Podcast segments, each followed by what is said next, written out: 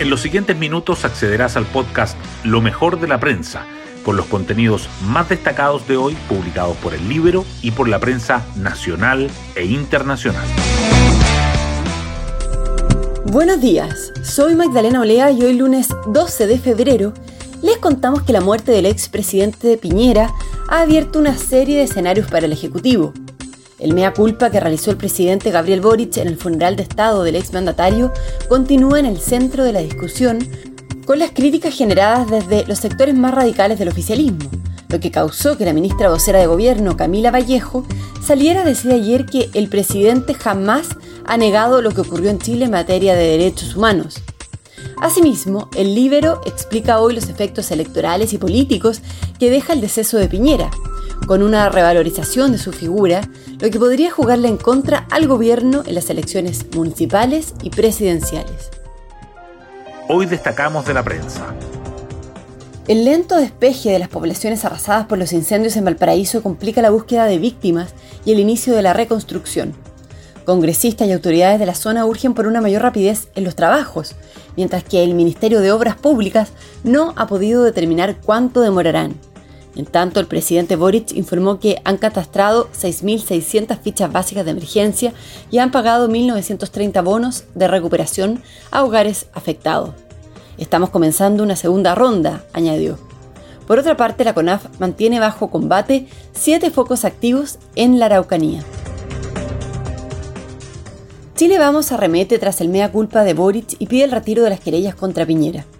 La oposición espera que las palabras del mandatario no queden solo como algo simbólico.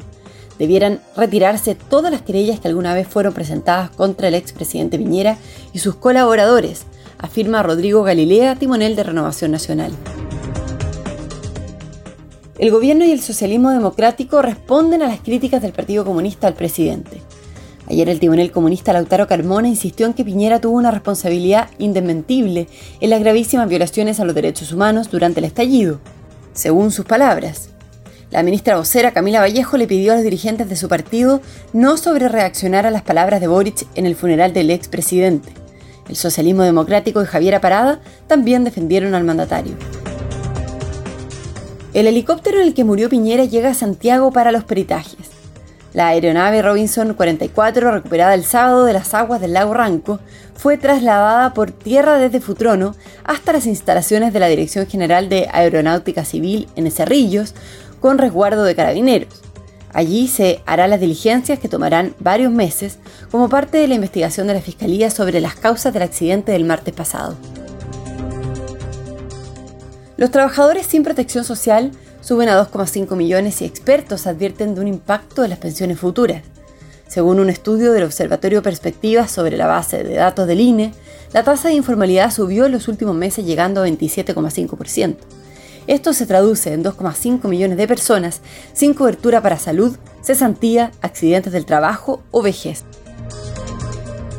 La generación de energía renovable inicia el año con un nuevo récord a pesar del complejo escenario. La energía proveniente de fuentes no convencionales promedia 41% del total en lo que va de 2024, un alza de 2 puntos respecto al mismo periodo de 2023.